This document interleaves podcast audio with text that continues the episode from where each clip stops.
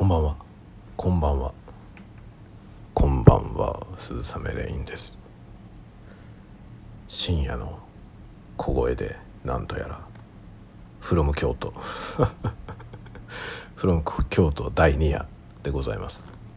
第2夜にして、えー、最終夜ということで今日が最後の夜ですね。明日帰ります。で、まあ、ちょっと昨日も多分話しましたけどあの明日帰るんですけど明日の夕方の便なので明日丸一日というかね半日あの京都散策ができます。で昨日ね水族館の話とかしてたじゃないですか。で今日ね京都の人と一緒に行動してたんでいろいろね明日どっか見に行ったらいいところとかありますかねっていう話をしてたらまあ、水族館ね面白いと思うんですけどみたいなこと言ってたら「えっ?」って言われて「水族館全然大したことないですよ」みたいな「もっとすごい水族館いろいろ知ってるでしょ」みたいな話になってまあそうだねっていうことでね、えー、まあ、品川の水族館とかに行った方がいいんじゃないですかみたいなことを言われ、えー、ですよねみたいな確かにもっとなんか京都ならではっぽいところ見た方がいいですよね。でいろいろねあのおすすめをしてもらいました。でそのおすすめコースをちょっと歩いてみようかなと思っております。いわゆる普通の京都観光ともまた違うようなところですね。を歩いて、えー、まあ、写真撮りながら歩くっていう感じのお散歩デーにしようかなと漠然と思っております。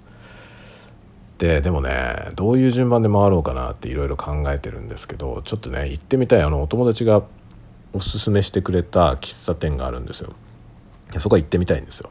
行ってみたいんですけどなんかねオープンが13時らしいんですよね。で13時オープンでも別に帰るのにはね十分間に合うから行けるんですけどそのね今泊まってる宿からねどこに行くにしても多分その喫茶店のところ通るんだよね。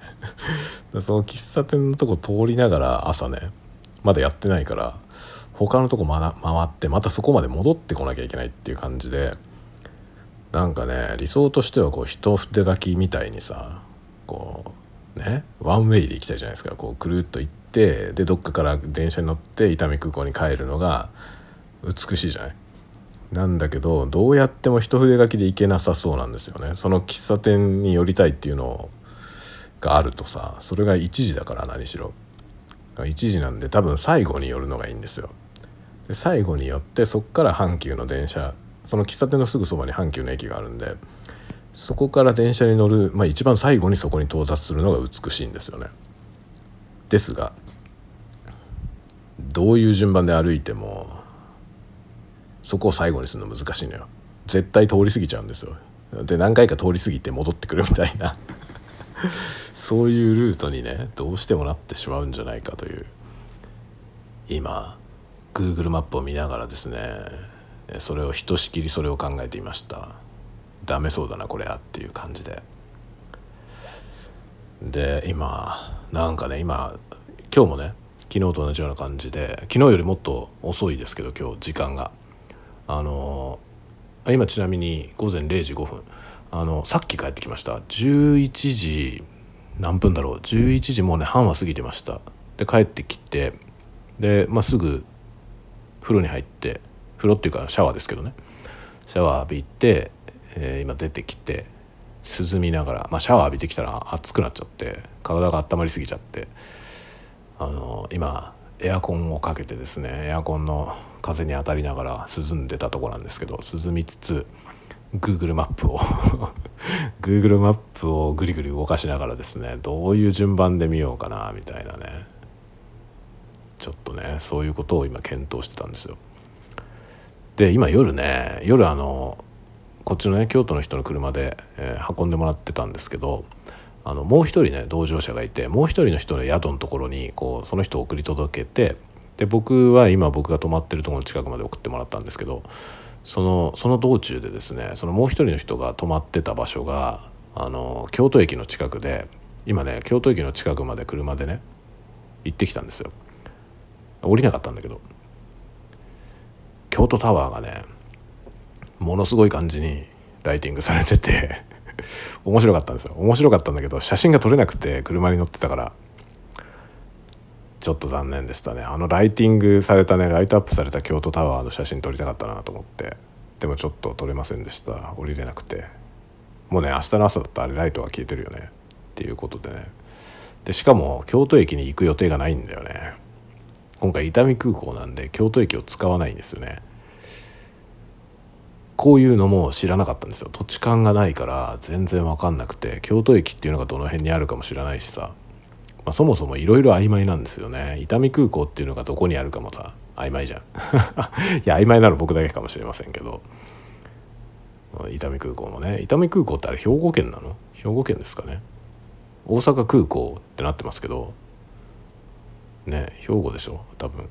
あの成田空港がさ東京国際空港なのと同じだよねきっとね。東京都じゃないですよね成田空港もね。そういう感じ。だと思うんですよ。違うのかな？分かんないけど。なんか兵庫県って書いてあったような気がするんだよな。その伊丹の空港に、えー、よく分かりませんが。まあでも大阪の端っこの方ですよね。向こうの端っこの方でそこから大阪の中を通り抜けてきて京都に入ったんですけどその辺の位置関係もね怪しい。日本地図での位置関係は分かりますけどそのもうちょっと細かいやつがよく分かんなくて。でいろいろねその乗り換え案内調べながら乗り換えてきたから、まあ、いまいちよく分かんないんですよね。で帰りもそれを逆戻りするというか同じ乗り換えを反対に行って伊丹の空港まで帰ろうと思ってます。まあ1時間ちょっと1時間半までかかんないかなぐらいのえー、所要時間で一応伊丹まで行けますねなんだけどさ行きと帰りと同じルートだからねまあ降りる駅乗る駅乗る駅がちょっと違うんですけどあの来る時に降りた駅じゃないところから乗るつもりなんですけどなんですけどでも同じ線だからね。だから京都駅に行く用事がないんだよね。で明日もねこの今住んでる住んでるじゃないね。泊まっているこの宿からね徒歩で基本的に徒歩で歩こうと思ってます。っていうのもあの多分ね地図で見ただけだったら僕徒歩で行かないと思うんですよ。遠いと思うから。だけど今日話を聞いてたらいやなんか僕のジョギングコースですよみたいなことをその人言ってて。あ走れるぐらいの距離なのかっていうね。まあ、2キロぐらいとか言ってたんで。2キロだったら全然普段から歩いてるからまあ2キロぐらいだったら全然いいなと思って歩くことにしました。歩いた方が京都堪能できんじゃないっていう言われまして。そうだなと。いやもうね本当にこの宿がね立ってるところも一本裏道みたいなとこなんですけどすごいいい感じなんですよその街並みがね、まあ、いい感じっていうのは見ていい感じ。すっごい道路が細いんですよ。でそこを車も走ってるのであんまり多分住んでたらいい感じどころじゃないと思いますけど。不便だと思いますけど。でも街並みとしてはいいんですよ。古い感じで。あの古い建物も多くてね。結構いいいい感じなんですよ。雰囲気は。そういうところを歩きながらこうね写真撮りながらスナップ撮りながら歩いてちょっとお土産を買ってうろうろしてで気になる喫茶店に寄ってみたいな。ちょっと優雅な優雅な土曜日。明日土曜日じゃん。だから明日というかもう今日ですけどね。日付は変わりまして午前0時10分なんで。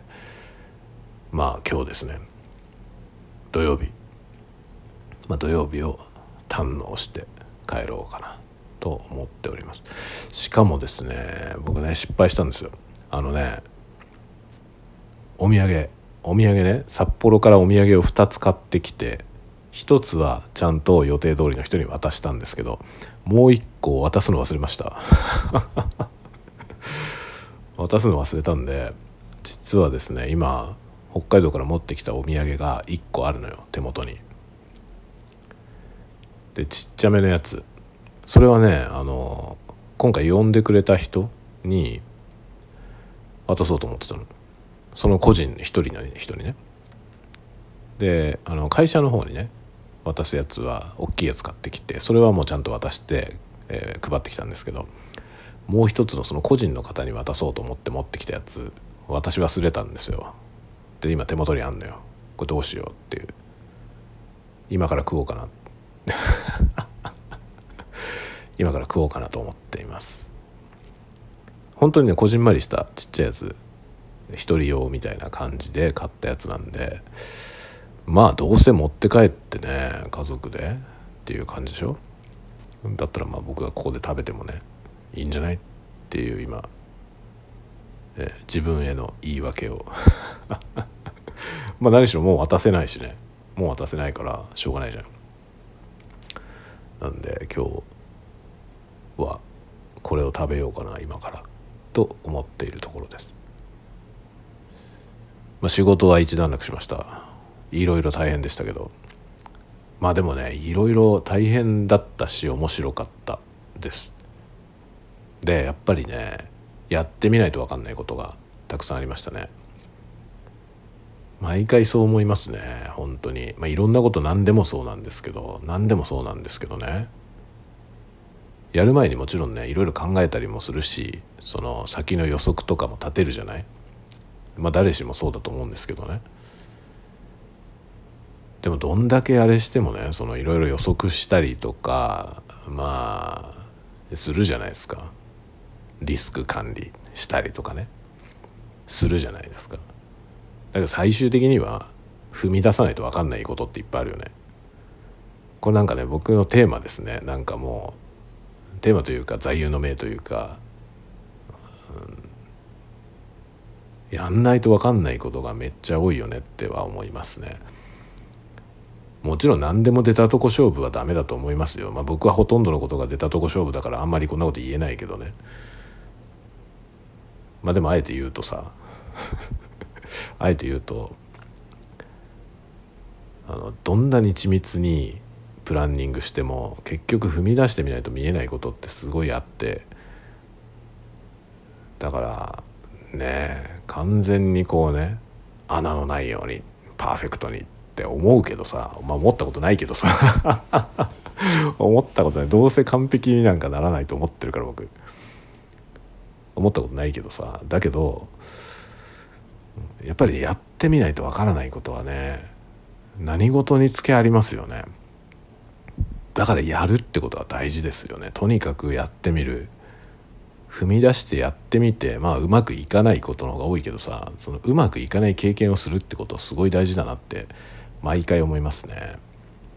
でうまくいかなかったことっていうのが、まあ、自分ではね自分ではうまくいかなかったことっていうのがそのねうまくいかなかったからこそ分かるメリットを連れてくるんだよね。だからうまくいかなかったことがマイナスじゃないんですよね基本的に。その失敗が成功を生むっていう意味のことだけじゃなくてその失敗したからこそ通るルートってあるじゃん。あのわかる？あのロールプレイング的に言えばねイベントが発生するじゃないですかでそのイベントを失敗した時に発生するルートがあってでその失敗したからこそ通ることになったルートで学ぶことって結構大きくてっていう経験を僕はね結構するんですよ。だ結果的にあそこで失敗してよかったんじゃないかなって思うようなことがねもうもちろんそれはさたらればの話だからあのもし失敗しないでやってたらもっといい未来があったかもしれないですよ。それは分かんないんだよその道は僕は通ってないからねそっちのルートは僕にはもうフラグが立たなかったから見たことないじゃん。だから結果論でしかないんですけど結果自分が振り返った時にこっちのルートで良かったなって思えることがいっぱいあるのよだから振り返っていいルートだなって思いますけど何しろ失敗は多いんだよね。で今回のはあんまり失敗ではないんですよ。失敗ではなくてまあ自分的には失敗なんですよ。自分的にはやっちゃったなと思ってるのは長すぎた話が。僕の話が長すぎて、えー、ちょっと時間をオーバーしたんですよ。10分くらい。まあ、100分与えられたのが10分オーバーしたぐらいなんで、まあ、100分のうち10分オオーバーしてもね。そんなにめちゃくちゃ増えちゃった感はないんですけどでもちょっと眠いよねっていうの反省はいっぱいあって僕の話があんまり面白くなかったんじゃないかなという反省があるのよ。っていうかもうちょっと面白くできたなと思うわけです。だけど結果好評ではあったのよね。なんかそのこの話が聞けてよかったですって言ってくれた人がいっぱいいて、まあ、結果オーライなんだけど自分ではなんかもっとできたなという思うことはいっぱいあるんですよ。だけどそもそも今回のこれにね来てこうやってお話をするという機会をもらってでそれがうまくいくうまくいかないにかかわらずやっぱり出てくるというね出てきてやってみて、まあ、自分としてはちょっと後味が良くないけどでも好評はもらってっていう経験でねでそれ以上に何よりそのね僕が今回面白いと思ったり楽しかったことっていうのがありつつね。さらにそこにねもっといろいろなねことが学べたのよ。そうなんだっていうね。表と裏みたいな話ですよ。表の部分を見るじゃない。何でもそうですけどその体験してきて表の部分を見てでも表の部分だけで全部を判断しちゃダメというか全部分かった気になっちゃダメじゃない？うっかり分かった気になっちゃうけどさ。でもダメでしょ？そうじゃなくてその隠れてる部分を想像しなきゃいけないんだなっていうこともねいろいろ学んだんですよ。だから良かったなと思って来て良かったなと思っているところです。面白いね。こういう話はさちょっと言えないことが多すぎてこの変なぼかした言い方だから煮え切らない感じするじゃないですか。ちょっとこれは申し訳ないんだけど。あんまり煮え切らない話かってしかできないんだけどさ。まあでもね本当に学ぶことはありました。だから抽象的な話に今なってますけどね。抽象的な話だからこそこれ多分僕以外の人にもあの有用な話だと思うんですね。まあだから本当しょっちゅう言ってるけどあのこのスタンド FM でも何回も言ったと思うんですけどやってみないと分かんないことは本当ある。それはね何かをやるたびに毎回痛感しますねやってみてよかったなって。だからその結果が良かったからやった方が良かったってことじゃないのよね結果良くなかったとしてもやっぱりやるとやらないじゃ全然違うのでやんないと分かんないことがね本当にあるやる前にああだこうだ言うのは本当にもうもったいないなっていつも思いますね。ぐだぐだ言ってる暇かったらやれっていう。ね まあそう今そういうの流行んないじゃん。あのそういう乱暴な話はね。流行んなくて。でやっぱとにかくリスク取りたくないっていう人が多いんですよね。あの特に若い人。はそういう人が多くて。でやっぱりねあの失敗したくない人が多いですよね。もちろんそれはそうですけど。僕だってそうですけど。僕だってそうですけど。でも僕らはその何ていうの今のねあの今の世の中みたいに充実したレコメンドシステムのないところに暮らしていたのでとにかくレコメンドが今みたいにあのいろんなものをレコメンドしてこないわけですよ。昔はね。でも今はさすごい何でもかんでも普段見てるそのインターネットメディアとかそういったもののところで何にでもレコメンドがあるじゃん。ノートを読んでてもさ何かの用途ノート読んでたらこれ読んでる人にはこれがおすすめですみたいなおせっかい機能が満載でしょ？でそのあらゆるサイトで SNS はもちろんのことまあ Spotify とかそういうものもサブスク系もね Netflix とか何でもそうですけどコンテンツをなんか享受する時にこっちが頼んでないのにさレコメンドがめっちゃ来るじゃないですか。で結局そのレコメンドを見てさらにそのレビューを見てねレコメンドされてきた作品のレビューを見てこれは硬いなっていうやつを選ぶってことに慣れてる人たちはわけわかんないものに突っ込んでいかないんですよね。そんなリスクを取る必要がないじゃんっていう感じなのよね。でこれがさその別にコンテンツはそれでもいいんだけどあの僕らはさ結局そういうのないから中身の分かんない CD とかを買うしかないじゃん視聴とかもできなかったりするしね。でそういうのでジャケ買いとかしたしそのわけわかんないやつ買って失敗とかもしたしなのでとりあえずやってみるってことに結構あんまり抵抗がないんですよね我々我々世代は。でこれはなんか解雇趣味みたいなことを言ってるけどそういう解雇趣味ってことじゃなくてそのねあのリスク取らない系の人が非常に増えてるんだけどあのなんていうのかなそれじゃ見えない世界あるよっていうことを伝えたいなっていうのは思いますね。おせっかいだけどさただのただのおっさんのおせっかいなんで結局こんなね僕が言ってるようなことも老害の一種だと思いますよ。思うけど老害というよりは老婆心なんだよな。老婆心ってあるじゃない、まあ、老婆心って結局はおせっかいだけどでもなんか自分のそのある程度大事に思う人に対してはさ老婆心っていうのが芽生えるじゃないですか。だから老害と老婆心はちょっと違うと思うんだよね。同じかもしれないけどね受ける側からすれば。余計なお世話だしね。余計なお世話だと思うよ。余計なお世話だと思うけどでもねそれこそリコメンドしたいよね。やってみたらってっていうのはね思いますね。やる前にリスクがどうなのか何なのかっていうことじゃなくてまあリスクはあるけど何だってさよくわかんない未知数のものっていうのはリスクがあるじゃない？あるんだけどやった方がいいと思うな。本当に。それ失敗するかもしんないけどさ。失敗してもいいからやった方がいいと思うね。そんなもの無責任だよってね。思うじゃない。そりゃそうだよ。もう無責任なことを言ってる自覚はある。言ってる自覚はあるんだけどだけどそれをやんないと見えないことは間違いなくあるよって思いますね。ちょっとね今ねエアコン寒くなってきたから上着着るわ。昨日はさ昨日はパンツ履いて 昨日パンツ履いてなくてこうスタイフ喋りながらパンツ履いたけど今日はパンツは履いてる。パンツは履いてたけどこの浴衣を着てまあ要するにパンツ1状態ですよ。パン1状態で今喋ってたんだけど。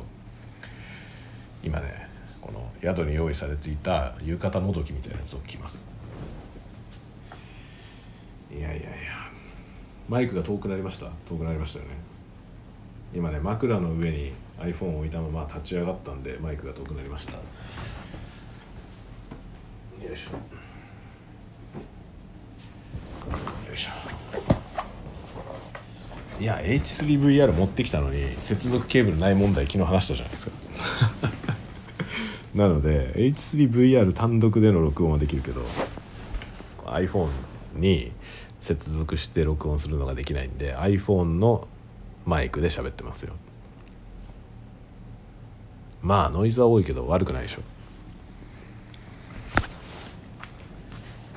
ちょっとねアクエリアス飲むわ。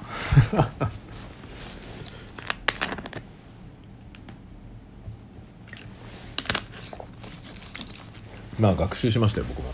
学習したから今日はアクエリアスはこれ持ってきたしあの明日の朝飲む用のコーヒーも自販機で買ってきました。昨日さホテルに自販機もないんだよって話したじゃない。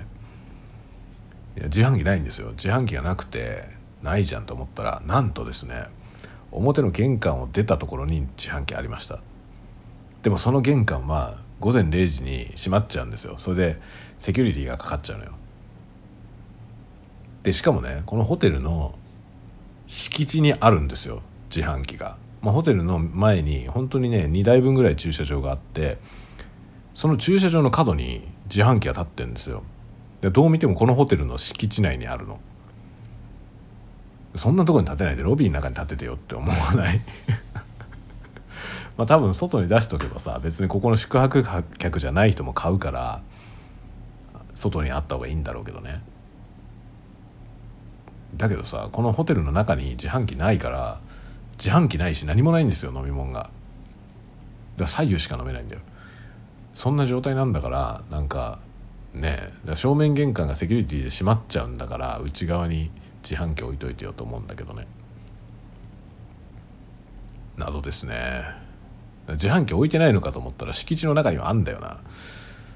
あるじゃんと思って今日。今だから外から帰ってきた時になんだあるじゃんって言ってその外の自販機でコーヒー買ってきて今明日の朝用のコーヒーもそこに置いてある。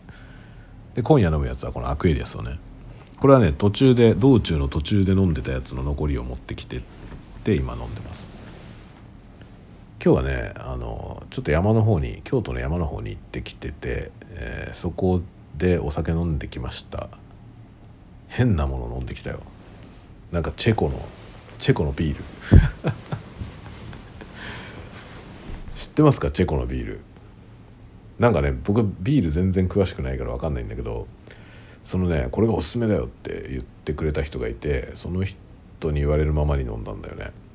そしたらねめっちゃ美味しかった。めちゃくちゃ美味しいですねこれっていう話をしたらなんかそのね日本で飲まれてるビールの源流みたいなやつなんだっておっしゃるんですよね。まあ、僕はそのビールのことは詳しくないからそれが本当なのかどうかも分かんないんだけどエビデンスがないけどね。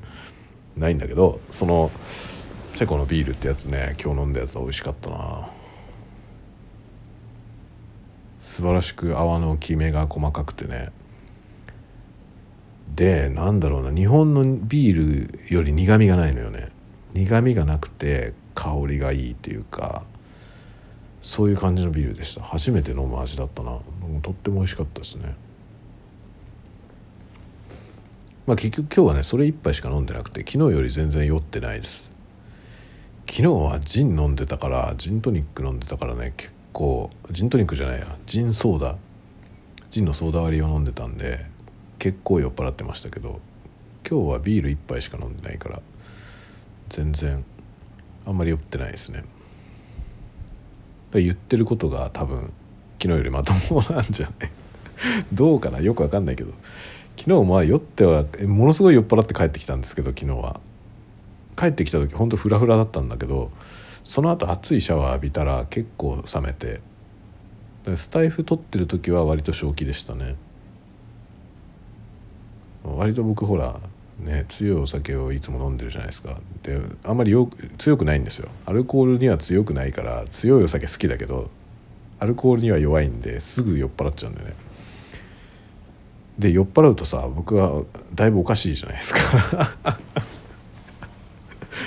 わかる？自覚あるんですよ僕。自分では自覚がちゃんとあった上でおかしなことになってるんですけど。酔っ払って喋ってると何言ってるか自分でもねよく分かんなくなって。それがこの酔いどれタワゴトークなんですけどね。今日はそんなに酔っ払ってないから割と正気。割と正気だと自分では思ってます。というね、えー、京都第2夜。やっぱね同じところに2泊するのいいよね。割と出張だとね1泊のことが多くてまあ出張じゃなくて旅行でも大体1泊ですよねどっか行って1泊してでまあ連泊する時はその連泊って言っても同じとこに連泊しないでどっかに行って1泊してまた移動して1泊してみたいなそういう感じ？だからトータルで2泊とか3泊とかすることはあるけど同じ宿に何泊も泊まることって結構あんまりないんですよね。で今回は2泊同じとこに2泊してるけどこのなんか厄介な荷物を全部置いたままさ出かけられるのいいよね。で今日は結構身軽だったんだけど明日はさこのスーツケースを持って帰んなきゃいけないから持って歩かなきゃいけないじゃない。それがめちゃくちゃだりーなと思って。でこれをさどっかの駅のコインロッカーに預けたいけどそのどっかの駅のコインロッカーに預けたらその駅まで帰ってこなきゃいけないじゃない。それこそさその一筆書きで行動できなくなっちゃうんだよね。それが嫌なんだよね。でもね明日はなんか結局駅まで帰ってこなきゃいけないから喫茶店に行こうと思ったらその喫茶店の最寄り駅までは帰ってくるんで、まあ、行きがけにそこの駅のコインロッカーにこのスーツケースだけぶち込んで歩けば身軽なんだよな。ちょっとスーツケースゴロゴロしたまま観光すんの嫌だなっていうさ。そういうのないっすか？まあでも普段札幌に僕住んでてね札幌はさ海外から来る人が多いんですよ。アジアの人が。でそうすると海外から来る人ってさでかいスーツケース持ってるじゃない。もちろん日本人が海外行く時に使うようなやつ。でっかいスーツケース。そのでかいスーツケースをゴロゴロしながら街の中歩いてるんですよね。観光してるんですよそれ持ったまま。あれすごいなと思って。僕絶対嫌だもん。あんなでかいのゴロゴロしながら。あのでかいのゴロゴロしながらさ札幌でね時計台のとこで写真撮ったりとかするんですよ海外の人。観光客。僕あれ耐えられないんだよね、まあ、自分がやるなら耐えられない。別にその他の人がしてても別にどうってことはないけど自分があれをやるのは本当耐えられなくて絶対駅のコインロッカーとかに突っ込みたいですよね。あの巨大な荷物。それかもう宿でチェックインして置いて出かけるみたいな。それなんだよな。明日だからさチェックアウトが朝だから結局ね荷物持って出なきゃいけないじゃん。で結局荷物持ってて出されちゃうからその荷物持って歩かなきゃいけないんだよね。それがなめちゃくちゃ憂鬱なんだよ。それが本当に本当にね憂鬱だね。今日はそのね僕まあ荷物手荷物2つ持ってて1つは背中に背負えるリュックサックなんですよ。でそっちだけだったら別にね背負って歩けるからいいんですけどこのゴロゴロをなゴロゴロしながら歩くの嫌なんだよな。でもしょうがないよね。持って歩くしかないんだよな。どっかの駅の本当にコインロッカーに突っ込んでいこうかな。もしくは宅配便で送っちゃうっていう手もあるよね。宅配で送っちゃおうかな。だるすぎるから。宅配で送っちゃうかな本当に。多分さこう観光地のさ、まあ、京都なんて観光地でしょ？観光地のコインロッカーって結構取るじゃない？5600円は取るよね多分。でこの荷物多分札幌まで送っても1500円ぐらいだと思うんだよな。そしたらさ明日の身軽さを考えたらさ1,000円プラスでこれがなくなると思ったらその方がいいよね。そうしようかな。もう極力全部これに詰めて明日これ宅急便出してから遊ぼうかな。なんか自分で話しててそれしかないって気が今してきたよ。だもうサーフェスとか持ってるけどさサーフェスいらねえからもう明日 もう俺こっちに入れちゃってサーフェスも。出しちゃおうかな。なんかそれがそれがいいんじゃねって今僕の心の声が言ってるな。ねカメラだけさカメラとこのなんつうのリュック、まあ、このリュックみたいなやつだけあればお土産買ってもねここに入れられるしでこれしか荷物なかったら飛行機乗るのにめちゃくちゃ楽だよね。それだな。服なんか別にいいもんな。1日2日遅れても。ただね昨日雨降ったじゃない？知らないと思うけど。知らないと思うけど昨日大雨で僕ずぶ濡れになったんですよ。でねなんか知らないけどこの部屋にずっと干してあんのにまるっきり乾かないのよね。で靴下とか濡れっぱなしなんですよ。でそれをビニール袋に入れて今そのスーツケースの上に置いてあるんだけどさ、まあ、丸一丸2日か。昨日到着して今日丸1日ずっと部屋に干しっぱなし？にしてたのに何にも乾かないからね。それが湿ったままなんですよ。これを宅配で送って1日2日遅れて届くと思うとさ腐るんじゃないの？って気がしない？腐りそうだよね。腐るかカビるか。やだな。カビた衣類、まあ、ズボンも濡れてんだよな。ズボンも濡れてて乾かないんですよ。丸一日エアコンのついてる部屋に干しといて乾かないことある？おかしくない？札幌だったら半日を部屋に干しといたら乾くんだけど。そんなに違うかなこっちと湿度。だって除湿かかってんだよ。除湿がかかってんだからさ乾いても良さそうなもんじゃない？丸一日置いといたんだよしかも。乾いてないんだよ。ただの靴下ですよ。なんでだろう？なんで乾かねえんだろうな靴下。ごときが。こんなちょっとなのに、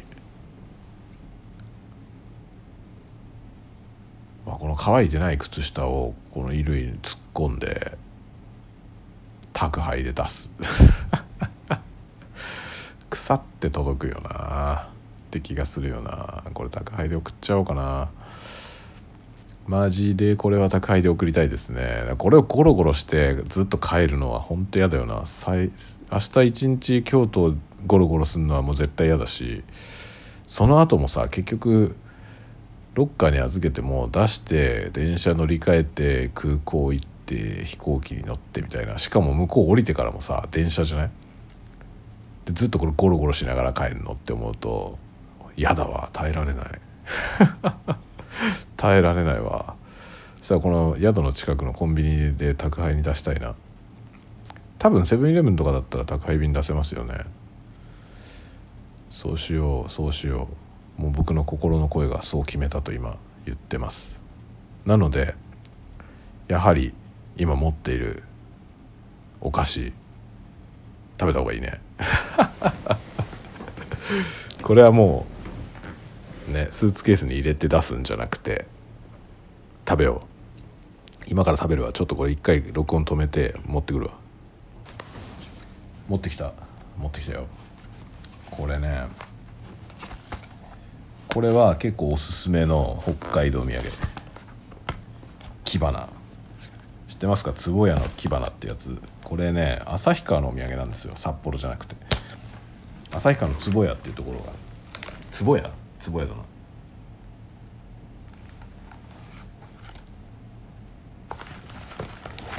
これ美味しいよ。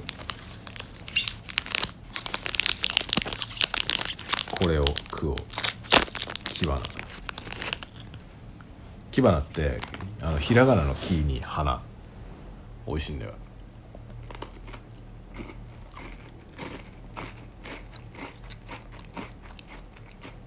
めっちゃうまいよ。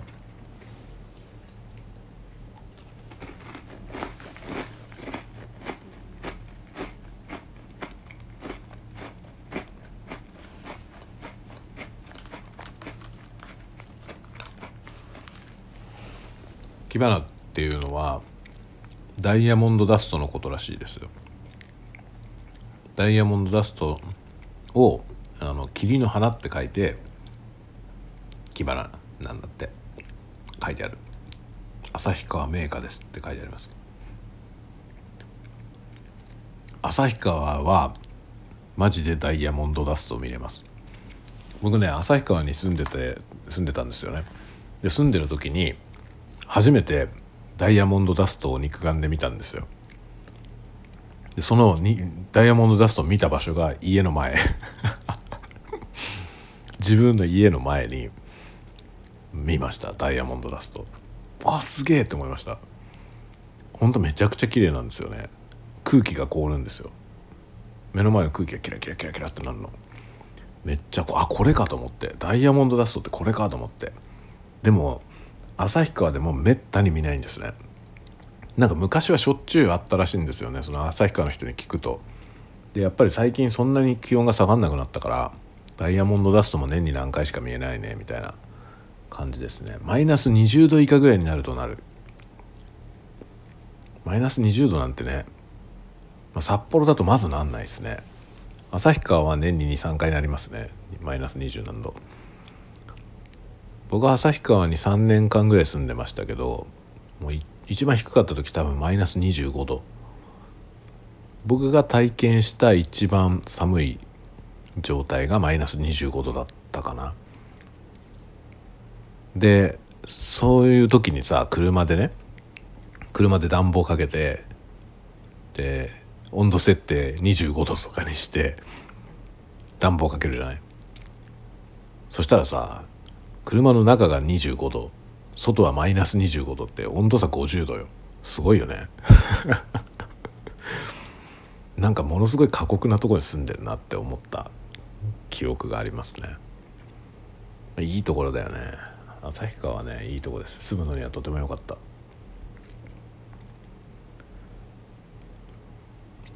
まあ今はね札幌に住んでますけどね。まあ本当はさなんかどっかどっかにアトリエを持ちたいよね。って前前から言ってますけどアトリエを持つ大作戦もやりたいなと思ってるんですけどなかなかなかなか無理だね。結構やっぱりね維持費がかかるからアトリエ作ったらね。まあ簡単じゃないんですよね。簡単じゃないんだけどやれないこともないんですよ。本当に完全に無理な話でもなくて。やっぱりね何らかの収益が。多分 YouTube 収益化できればねアトリエ持てると思うんだよな。どうせ YouTube をさ撮影するための YouTube スタジオにするから。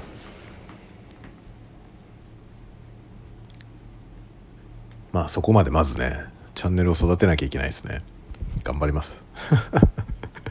頑張ります、まあ、今回もね一応なんかこう出先で ASMR やりたいなとか言ってたけどもうできるような感じじゃないんだよな。この宿でやっても大して面白くなんないなっていう。まあ何しろアメニティとかもね一切ないからね。何にもねないですね。ほんと壁ぐらいしかない。壁ぐらいだよ本当にさ。なんか説明するものが何もないからね。こんなものが置いてあるよとかね。そういうのができればなんかねそういうの撮ろうかなと思ってたんですけど。でカメラ持ってきたけどもうそんなんじゃなくてやっぱ街並みを撮った方が面白いからね。もうそういうの撮ってます。明日はねちょっとだからこの荷物を宅配で出しちゃえばあとはちょっとね収録しながら喋って歩いてはできるかもね。その方がいいねやっぱりね。この荷物は宅配で出そう。もう心が決まりました。宅配で出すぞ宣言。あとはだから明日のズボンだな僕は明日のズボンを考えなきゃいけない。あのね一応ねこの今日履いてたズボン履いて帰ろうと思ってたんだけど僕ねあの部屋着用に短パン持ってきたんですよね。短パンっていうかハーフパンツみたいなやつ。膝ぐらいまでの長さのやつを一応ね部屋で着ようと思って持ってきたんですよ。でも部屋はこの何ていうの？浴衣もどきみたいな浴衣みたいなんだけど前ボタンのやつが置いてあったからそれを着ててその半パン持ってきたやつは履いてないのよね。でこの半パンで明日帰ろうかなっていう。明日は本当にもう仕事がなくてただ帰るだけだからさ観光して帰るだけなんで別に半パンでもいいんじゃねえのっていう気がしてて。そしたらこっちを履いてその今日着てたやつはもう洗濯物としてここにぶっ込んでまあ宅急便。それがいいような気がするよね。そうしようかな。このね今何の身にもならない。何の身にもならない話を延々グダグダしておりますが。ごめんね。こんなもん聞いても面白くない。面白くないよね。いやわかるよ。わかるけどまあちょもうちょい付き合って。アクエリアス。アクエリアス飲みながら喋るから。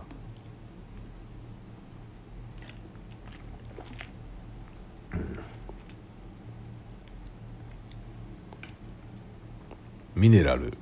ミネラルとはナトリウムのことですと書いてあるよ。アクエリアスのボトルに。でそのねそのすぐ隣に今度垂直に「リサイクルしてね」って書いてあってその下に「いつもありがとうまたよろしくね」って書いてある。誰だよこの このラベルをデザインしたのは。何なんだろうこれ。アクエリアス。ナンバーワンスポーツドリンクブランドって書いてある。まあそうだよね。アクエリアスかポカリセットかって感じだよね。これ何なんだろう。リサイクルしてね。いつもありがとう。またよろしくね。面白いね。日本学校保健会。なんて書いてあるのこれ。読めないわ。あの目が見えない。あ推推薦。日本学校保健協会保健会か。学校保健会の推薦って書いてあるわ。日本コカ・コーラ株認定だそうです。面白いね。毎日当たる限定グッズの QR コードがついてる。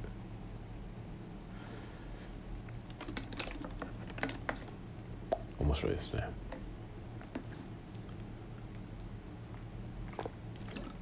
こういうラベルってさあんま隅々まで読まないでしょ。読んでる読んでるっていう人もいるかもしれないけどね。僕こういうラベル読むの好きなんですよ。何しろさ文字を読むのが好きなのよ。文章を読むのが好きなんじゃなくて文字を読むのが好きなの。だから何も意味のない文字でもいいのよ。ただ文字をね文字が書いてあったら読みたい。っ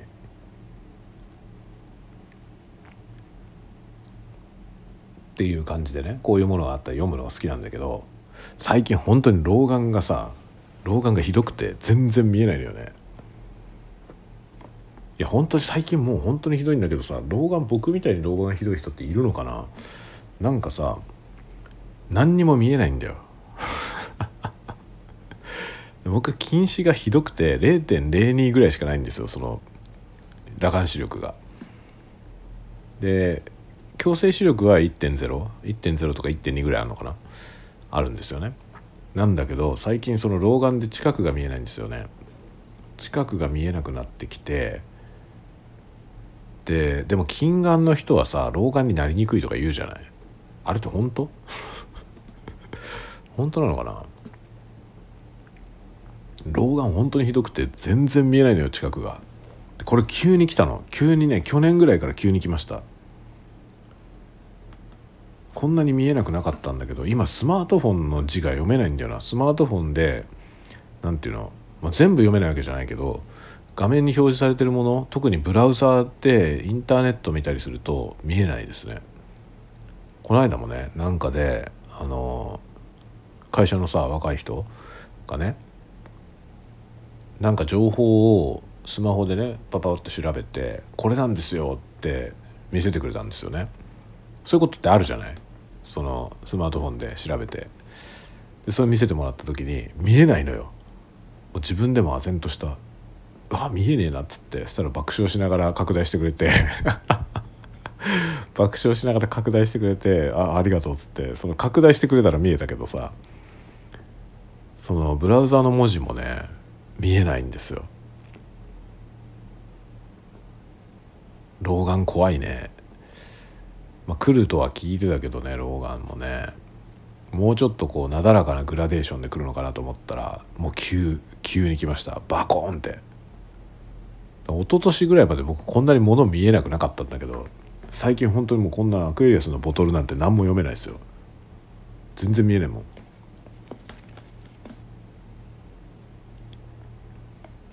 なんだろうね。こんなにさ近くまあ近くが見えないだけで普段別に困んないんだよね。困んないんだけど近くがこんなに見えないと近い時だけ困る。車の運転とかではあんまり困んないんですよね。そんなに近いものを見ないからさ。でもこのカーナビの距離感は全然大丈夫なんですよ。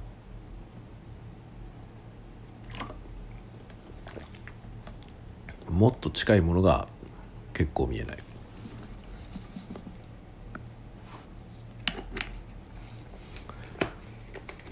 なんだかしみったれた話ででで このしみったれた話で終わるのもなんか嫌だよね。嫌だけどもう50分喋ってっからな。そろそろそろそろだよねっていう感じでみんなもゆっくり寝てくださいね。まあこれでちょっと僕の仕事が一段落したのかな？してない気がすんな今日明日はねいいんだけどまたね来週週明けからまたいろいろぎっちり詰まっててまだ2週間ぐらい忙しいんですよその後はなんかねでもその後の予定の話もまた入ってきたんだよな。で9月ってさ3週目3週目に祝日があるじゃない。で祝日があるとさその分稼働日が少ないから仕事わたわたになんだよね。でで僕はその前の2週が2週はちゃんとフルに5日ずつあるんだけどその2週はいろいろ入っててギチギチなんですよ。インターンが来るからみたいな話があってだからギチギチでしょ？もうなんかギシギシなんだよずっと。それでしかも10月にまた京都って話が来てでもそれはまだね手配してないんですよね。会社の交渉しなきゃいけないんだよね。僕に京都に来てほしいっていうオーダーは来てるんだけどそれを会社に許可を取んなきゃいけないんで。でももうさ言ってももう1ヶ月後なんですよ。1ヶ月後だからもう航空券とかすぐ取んないといけないですよね。1ヶ月以上前だったらちょっと安いじゃない。これがさ何日か遅いだけで結構上がっちゃうんで、まあ、取るなら今今だよねって感じで安い航空券取るならね。っていう感じなんですよ。でも今回のこれがなんかここの宿がさ宿と航空券込みでアホみたいに安いからまこの同じパックまた取れたらこれがいいよな。これで取ってもらったらなんか本当にね普通になんか普通のルートでアプローチする取り方よりも半額ぐらいなんじゃないのっていうぐらい安いのよ。激安。多分ここの宿が1泊3000円3000円台ぐらいだと思う。パックになっちゃってるからうやむやですけどね。どこまでがどうなのか。だけどその航空券の相場とか見ると普通に買ってたら宿が3,000円ぐらいじゃないとこの値段になんない。めちゃくちゃ安いね。まあそのパックにすることによって多分そのねそれを企画してるところの会社がこう還元してると思いますけど。それしたって安いよな。って感じなんで来月またもしかしてこの安いやつが取れるなら来月も来れるよなって感じなんだよな。それをねまたやんなきゃいけないじゃん。それだからもうめちゃくちゃ忙しいまた。全然体が開かないよね。僕はね暇じゃなきゃダメなんですよ。僕結構この理論であのなんていうのかな。どんな組織でもねどんな組織でもその組織の上の方の人リーダー格の人っていうのはね絶対暇じゃないとダメだと思う。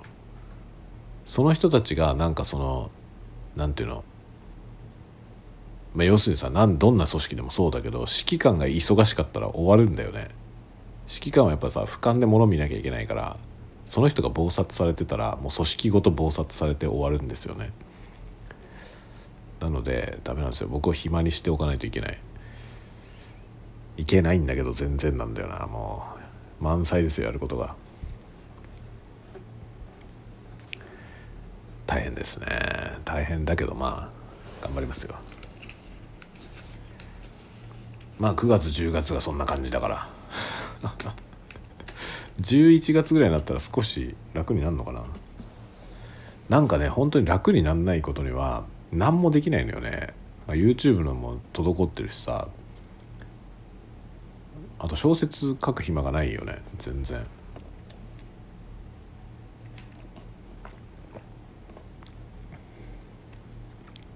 まあ小説はを書くことに対するモチベーションも下がってるっていうのもあるけど。あるけどでもなんかね、まあ、書こうとは思ってますね。なんかね変な中途半端な書きかけみたいなやつがいっぱいあるじゃない？あのまあ一つはさあのなんだっけ？ハードボイルドのやつ。ハードボイルド系のやつであの忘れちゃった。なんだっけ？逆噴射？逆噴射っていうのあれがあったじゃない？ノートのねコンテストみたいなやつがあったんですよ。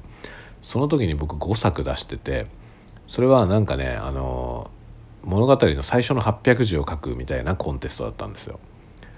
で逆噴射なんとかコンテストの時に5作書いたのよ。5作分あるんですよその物語の最初の800字ができてるんですよ。でその後ろの話を書いてないのよ5本もあんのだから頭だけできてるやつが。でプラスこの間2,000字のなんとか3人のやつ3人が出てくる2,000字のやつみたいなやつに出しててさそれもあるのよ。それも2,000字プロローグなんですよ。だけあるのよ今。それも続き書かなきゃなんだよね。いやもう全部止まってるじゃんっていうね感じですよね。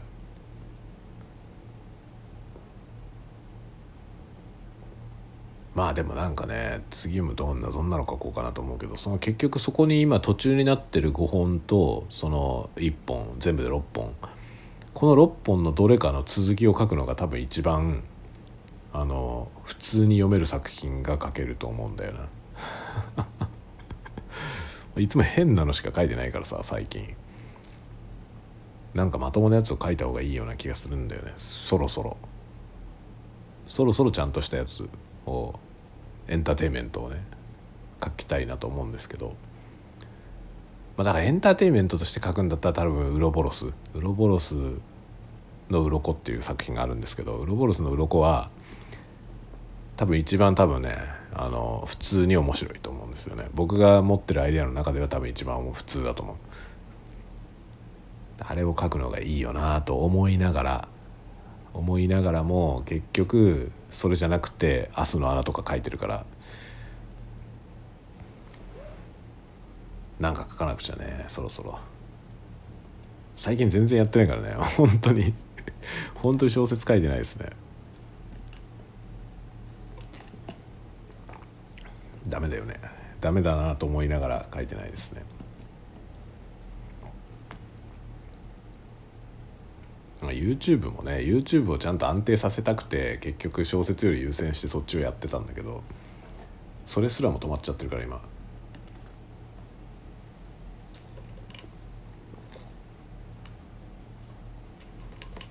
なんかでもさノートでねノートで書いてる人たちってあのアマチュアというかさアマチュアの人が多いじゃない？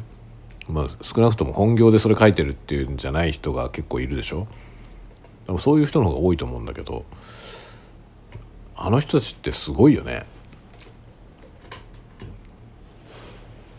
本業でやってる人はさ別にだってそれが仕事でしょって感じだから、まあ、書いてて当たり前だと思うけどそれが本業だからね。だけど本業じゃなくてさ趣味で書いてる人ってすごいよね。その書く時間をちゃんと捻出してるわけじゃない？仕事しながら。仕事っていうのはさつまりは社会貢献だからさその社会にちゃんと貢献しながらさらにその余剰の時間でああいうエンターテインメントをね提供してるわけじゃない？すごいよね。みんなすげえなって思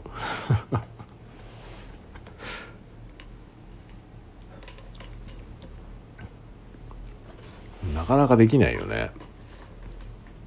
僕なんか本当に仕事の都合がちょっとこうなっただけ何も作れなくなってるからね今。もう写真撮ってるぐらいですね。写真撮ってるっつったってね写真は今スナップしか撮ってないから結局作品みたいなものは撮れてないよね。スナップも作品だけどさでも気軽だから完全に。労力もあんまりかかんないしね。今労力のかかんないものしか作れてないっていう問題はあるね。でも結局仕事の方がボリュームが上がってきちゃうとこうなっちゃうんだよね僕の場合。それがさ割とそうならずにコンスタントにノートとか書き続けてる人とかいるじゃない。あほんとすごいよね。全然できないわ僕。全くもってできる気配がなくて。ダメですね。しかもなんかノートなんてメンバーシップとかやってお金取ってんだからダメじゃん止まっちゃ。止まっちゃダメじゃんって僕自分でも言い聞かせてるけどなんかね止まりがちですね。ダメだな。なんかまあ戻ったらちょっとその有料の方のメンバーシップ用のあの近況報告みたいなやつは書こうと思います。今回のこの京都来ての話はちょっとねあのメンバーシップの方には割とちゃんと書こうかなと思っています。まあ、クローズクローズだからかけることがあるかなっていう感じですね。ちょっとあ大っぴらにしすぎるのもあれだって。別にあの言っちゃいけないことはどうせ書かないけどクローズであれなんであれね書かないけどなんか言ってもいいことなんだけど別に。別にいいことなんだけどあんまり大っぴらに言いたくねえなっていうことはやっぱメンバーシップで書こうかなって思いますね。でもさ優先順位的にどうしたっていうメンバーシップ優先になるじゃん。何しろメンバーの人たちはお金を払ってくれてるからね。そうするとさその仕事が立て込んでくると有料コンテンツしか書かないって状態になるのよね。でもこれってさ僕だけじゃないんですよね。割とみんなそうなんだよ。そりゃそうだよね。そのサブスクタイプのことやってる人はさその月額の定額マガジンとかでもそうだけど月額をのその定額サブスクを登録してくれてる人はやっぱ最優先じゃない？気分的に。それはさ最優先にしろっていうルールなんかはないよもちろん。もちろんないけど。だけどどうしたって優先になるよね。これ多分普通の感覚だと思うんですよね。だってさ別にね金取ってなければ別に何週間空いてもいいわけじゃない。あの人しばらく書いてねえなみたいなみんな思うけどさ。別にそれでもいいじゃない。誰も迷惑は被ってないでしょ。だけどサブスクでお金もらってたらやっぱあの人何日も書いてねえなってわけいかないじゃない。っていうね。そしたらさなんかね忙しくなってきたらもう有料コンテンツのやつしか書けないなみたいな状態にはなるじゃない。そうするとなんかその人のとこは有料コンテンツしか出てこなくて読めるもんが全然出てこないみたいなね感じになるでしょ？でも僕これ予想してた通りなんだよな。だ結局そのノートのメンバーシップが始まるっていう話聞いた時にメンバーシップなんてことを始めたらその面白そうなものみんなクローズクローズのとこ行っちゃうんじゃないのって思ってましたけどまさにそうだよね。そもそもだって時間が足りない人はさクローズのところのやつしか書けないんだもん。時間がないから。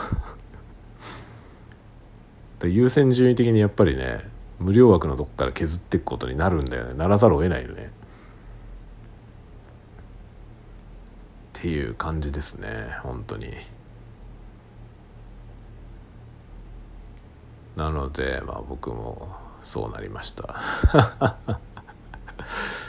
って感じです。だからまあ帰ったらちょっとメンバー向けのやつは日記みたいなやつ書こうと思います。この京都旅行の旅行じゃないけど京都の顛末をちょっと書こうかなと思います。ので楽しみにしててください。楽しみにしててくださいっていうかこのこのスタンド FM を聞いてる人のうちのどれぐらいの人がメンバーシップに登録してくれてるのか分かんないですけど多分まあでもメンバーシップに登録するような人はこれも聞いてくれてる気がするな。